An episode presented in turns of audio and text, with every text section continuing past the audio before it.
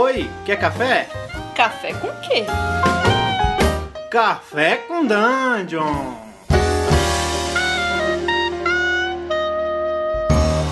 Bom dia, amigos do Regra da Casa. Estamos aqui para mais um Café com Dungeon. Sua manhã com muito RPG. Hoje tô eu, Rafael Balbi, junto com o Ramon Mineiro. Fala aí, Ramon, bom dia. Bom dia, galera. Estou aqui mais um dia sob o olhar sanguinário do vigia. Estou aqui, tem magia. Tô aqui tomando meu café numa caneca de pinguim. É uma caneca bonita que os pinguins usam cartolas e estão virados um para os outros.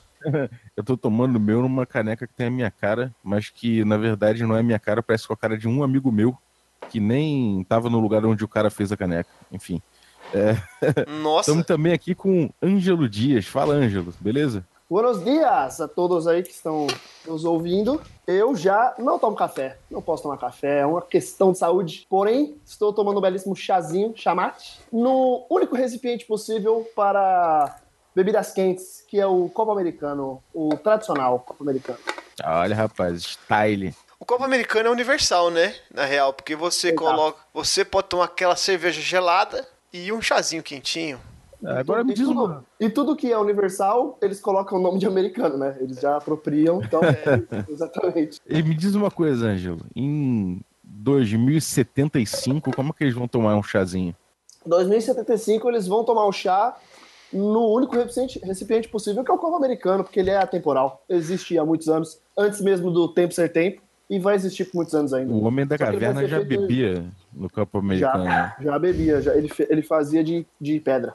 E aí ele bebia. Inclusive com aquelas que chanfradinho assim, ó, ele já fazia, na verdade, vem da pedra lascada isso. É, dizem muitos que a. América ficou chamada América porque eles des- eles desenterraram um copo americano, né? Exato. Exato, essa é a história. Pode pesquisar, é isso mesmo. Pesquisa no Então, a gente vai falar aqui justamente sobre esse tipo de coisa, cara. Isso não deixa de ser sci-fi, né? Fala aí. A gente vai falar sobre RPG e sci-fi com o Ângelo. Sim. Exatamente, sobre viagens espaciais, sobre gente no vácuo do espaço e armas a laser. Sempre tem que ter. Se não tiver, nem me chama. É, você tem uma publicação, né, cara, de sci-fi. Conta aí. Eu tenho o Tempos Fantásticos, que é um jornal, como se fosse um jornal, como qualquer jornal, só que tudo mentira. De ficção científica, ficção espe- especulativa, bastante ficção científica aí para quem gosta, tem textos muito curtinhos para que você leia enquanto você dá uma Caga. cagada. Exato. Porque, né? Vamos É, conversar. Esse Sim. foi o intuito, né? Eu curto muito ficção, de forma geral, porque ficção é caô. E eu adoro o caô, acho que o caô é uma parte essencial da vida.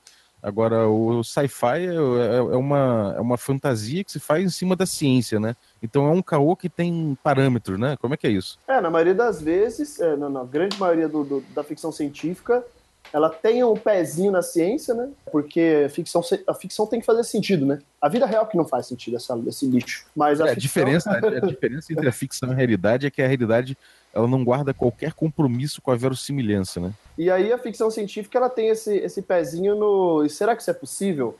Né? Será, que, será que dá? Pra Viajar no espaço, a gente sabe que dá, mas será que dá para viajar desse jeito? E, e aí a gente vai viajando nessa loucura aí, é, né, do plausível, né, do, do que é possível ser feito. Por isso que é, por isso que é tão intrigante, assim, diferente da fantasia, que é a extra- extrapolação da realidade, ficção científica é a extrapolação do que é plausível mesmo, assim, não é magia, é tecnologia, como já dizia o grande filósofo. Filósofo Joana Prado. É, ainda que em determinados níveis, né? é, Aquela coisa do. aquela máxima lá de que em, em determinado nível você não consegue extinguir uma coisa da outra, né? Magia e tecnologia, né? Eu tenho uma É, pergunta. eu acho isso importante também. É você não conseguir distinguir, porque aí você não perde, olha, a magia da coisa, né? Fica divertido, assim, legal. Quando você olha e fala, caraca, será que legal, isso aqui é impossível. Continua sendo essa diversão. É ficção, né? Não é um tratado científico, né? Isso é importante de lembrar. Sim. Agora, assim, a gente vê que tem muito. Tem no mercado aí uns RPGs que são RPGs de ficção, né? De ficção científica. Tem RPGs que são passados no, no futuro distante, tem outros que são para você criar o seu próprio sci-fi, tipo nos, nos- nesses mais genéricos e tudo mais. Agora o público, o cara, o cara fala, pô, eu, eu curto a, a ideia do sci-fi, só que não tem a mínima segurança para mestrar um sci-fi. O que, que você recomendaria pro cara ler? Pra ele, o que, que, ele, o que, que o cara faz se ele é atraído pelo, por esse universo, mas ele não sabe nem por onde começar? Normalmente o cara já lê sci-fi, né? Se não lê sci-fi, lê sci-fi. Star é, Wars é sci-fi ou é fantasia? Star Wars é fantasia. A gente não vai nem entrar nessa discussão. Não tem nem que falar nada. Tem cavaleiro, tem princesa, tem uh, o vilão do mal, tem a força que é magia. Podem me criticar aí nas redes sociais. É, é fantasia, sim. É só um reskin, né? Não, cara, você tá É. enganado, você tá equivocado. A força não é magia, a força é pensamento positivo. É exatamente o que move a gente, o que faz eu acordar da cama, levantar da cama todo dia, Sim. é achar que vai tudo dar certo, né? Sim, a Mas como força é pensamento positivo. O que, que te fisgou, assim? Quando você era um pequeno ângelo, não, não sabia de porra nenhuma, e de repente, o que, que te fisgou pro mundo do, do sci-fi? Eu acho importante você pensar que o sci-fi não é só um gênero com uma linha de pensamento. É, ele tem muita coisa, muita loucura para você experimentar.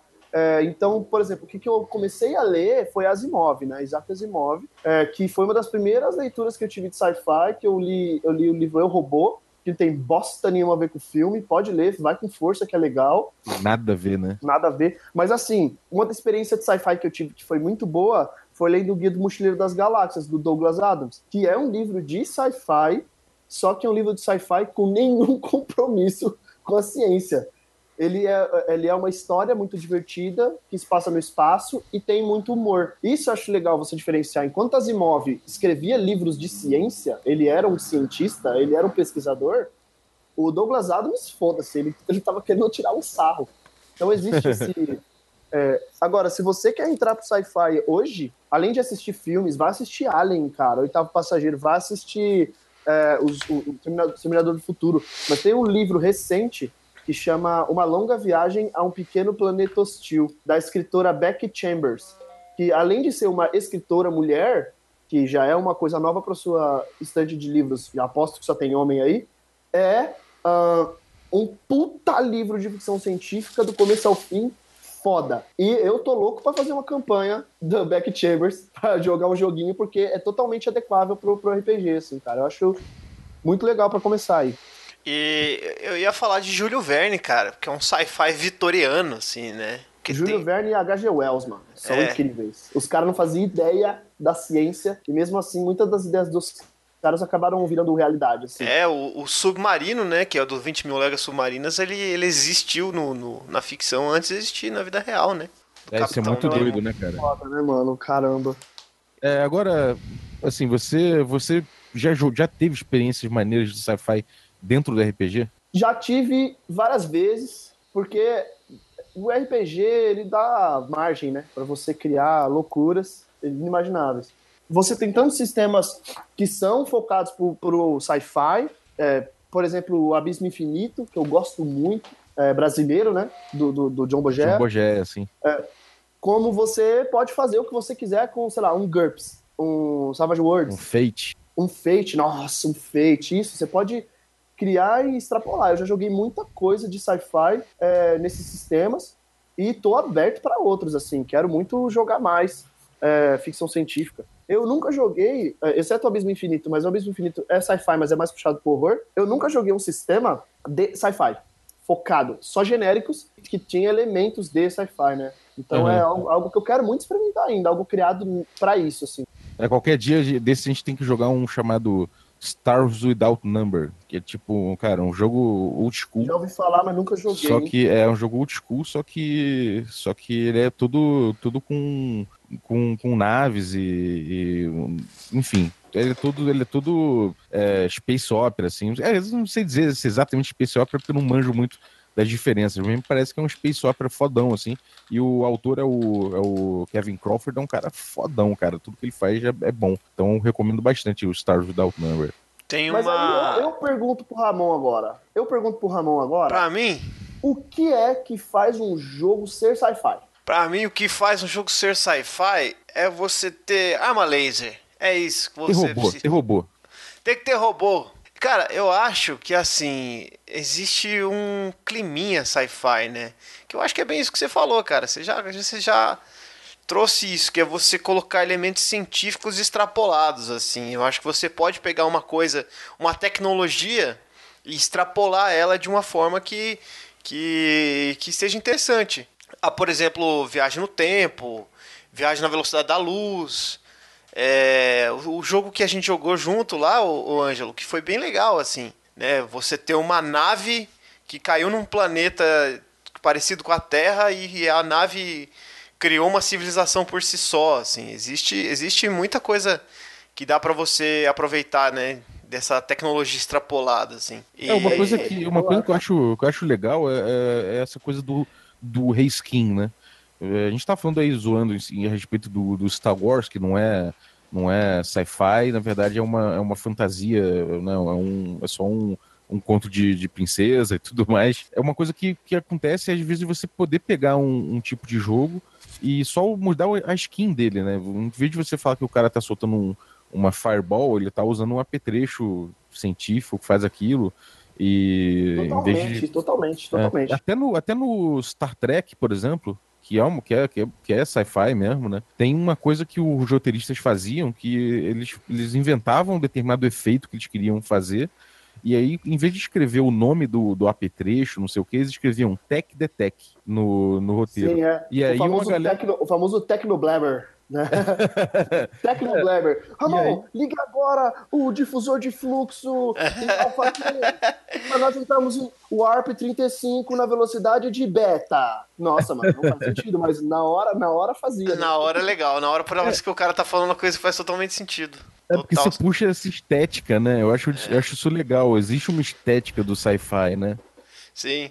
Tecnoblabber eu acho que tem que ter no seu jogo, cara. Eu gosto. Eu acho isso, é, eu acho isso muito legal. Até porque a gente não necessariamente, ninguém aqui, eu acho, pelo menos aqui no podcast, e ninguém aqui é cientista, né? Ninguém aqui é absolutamente versado, estudado, fez doutorado. Como assim? Eu sou, Balbi. Você, ah, eu não sabia, Ramon. Eu sou, sou.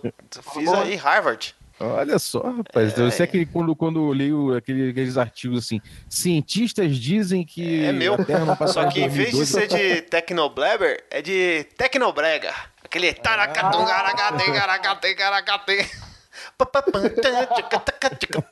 Entendeu?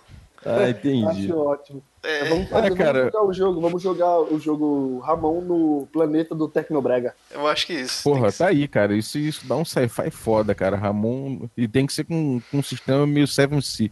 Sim. Sim, pode crer. Mas é isso, ô Balbi. Eu acho que é, é o legal pra pessoa que quer jogar um RPG sci-fi é. A fantasia medieval ela já tá muito no nosso mundinho já do, do RPG, né? É, a gente já meio que já entende, já sabe. Se eu falo orc, você já pensa, oh, já sei o que é um orc. E pro RPGista, até coisa tipo Kobold, que não tá muito na mídia, mas tá no RPG, você já sabe o que é. O sci-fi é legal quando você consegue transportar o que você tem na tela da, da, da, sua TV ou no seu livro pro jogo, porque aí você consegue jogar o que você tá assistindo. Tipo, esse jogo que o Ramon falou que, que a gente jogou, eu queria muito jogar alguma coisa que tivesse a ver com Firefly, com Mad Max e com sci-fi em geral, space opera em geral. Misturamos uhum. tudo, fizemos uma loucura doida aí, e aí de repente tinha robô pacifista, tinha assassino é, sangue nos olhos, tinha um personagem que era basicamente aqueles Atomic Boys do Mad Max, assim, foi incrível, muito bom. Tinha o Catra. Tinha o MC Catra, tinha mesmo. Caralho. Isso é doido, cara. Isso, isso é, é uma coisa que faz diferença. É você jogar um estilo de jogo com gente que tem bagagem nisso aí, né? Então entra aquilo que você falou, é importante ler bastante sci-fi, ler bastante as obras para você poder ter para você poder ter parâmetro, né? Você ter bagagem a respeito daquilo te ajuda até a improvisar, né? Sim. Totalmente, acho que é importante mesmo. Referências, né? Referências são sempre são sempre bacanas de se trazer no jogo assim, que dá uma dá uma salpicada boa, né?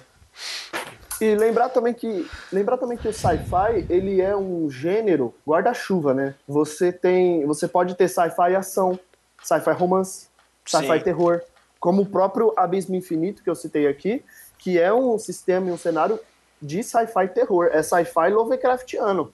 É ficção científica porque nave é no espaço, tem elementos como criogenia, tem elementos como viagem no tempo, só que ele é totalmente dedo no cu e gritaria, é, loucura total e alucinações e sonolência, cara. Sim. Esse é um sistema. Se você quer, se você gosta de terror Lovecraftiano e quer jogar um sci-fi, joga Abismo Infinito, porque é um sistema muito, muito bom, muito bem feito, tranquilo para você começar a jogar se você nunca teve essa experiência. O sci-fi tá muito próximo do terror, né, cara? Pelo menos pra mim, porque é, tem muita coisa que, que, você, que você não conhece, que a ciência traz várias indagações, vários, várias possibilidades, e você fica viajando naquilo, e aquilo ali às vezes te dá um sentimento de pequenez, ou te dá uma, um sentimento de que você não sabe o que vem pela frente, e aí o terror tecnológico é muito presente, né?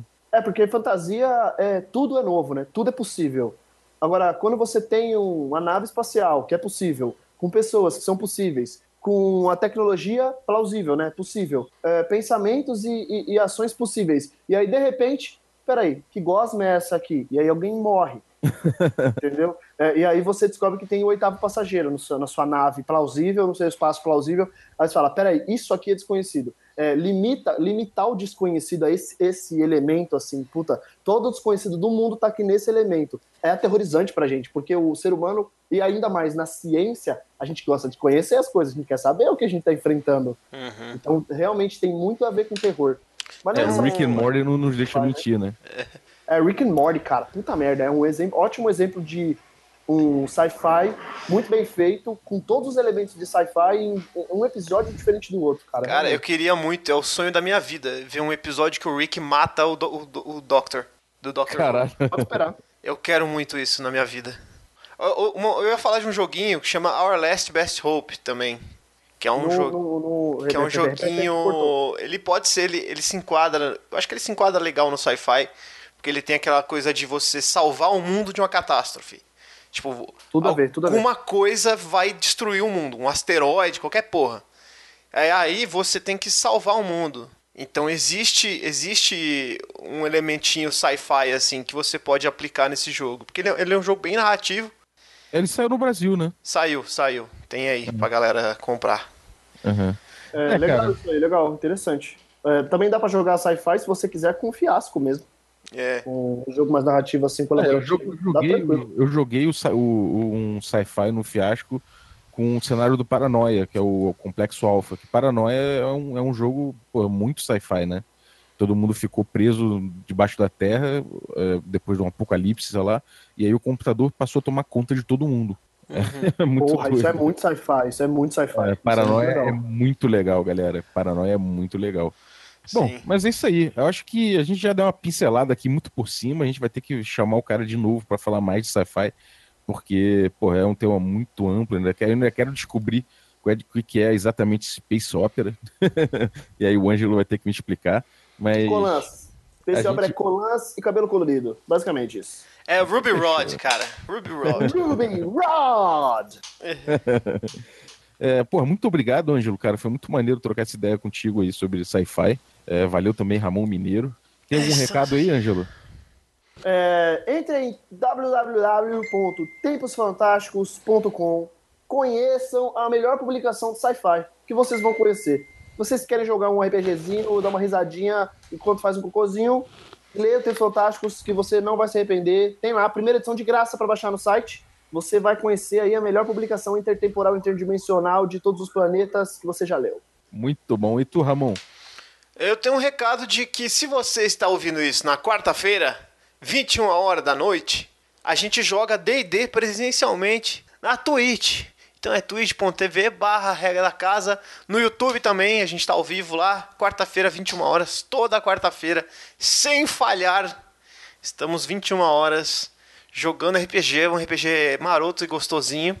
E também consuma nosso canal do YouTube lá, que tudo que a gente que a gente cria de vídeo, a gente posta lá. Né? Tem o Regra da Rua, tem o Regra da Casa, como a gente começou no RPG. Os nossos jogos antigos lá de quarta-feira também estão lá. Então você pode entrar lá, assistir tudo, se divertir e não esquece de curtir e compartilhar aqui o podcast, o canal e tudo, porque a gente não tem padrinho. Então a gente vai se alimentar do seu compartilhamento, do seu share. Então, para a gente melhorar nosso, nossa qualidade aqui, a gente precisa muito que você divulgue e mostre nosso conteúdo para a galera, hein? Para a galera do seu círculo de amizade aí. Então é isso aí, galera. Além de uma toalha, agora vocês sabem que vocês precisam de um copo americano. Exato. Exatamente, exatamente. Pode colocar aí na lista de coisas necessárias. É, e um bom dia para todos aí, um abraço. Bra- Buenos dias! Oi, quer café? Café com quê? Café com Dungeon!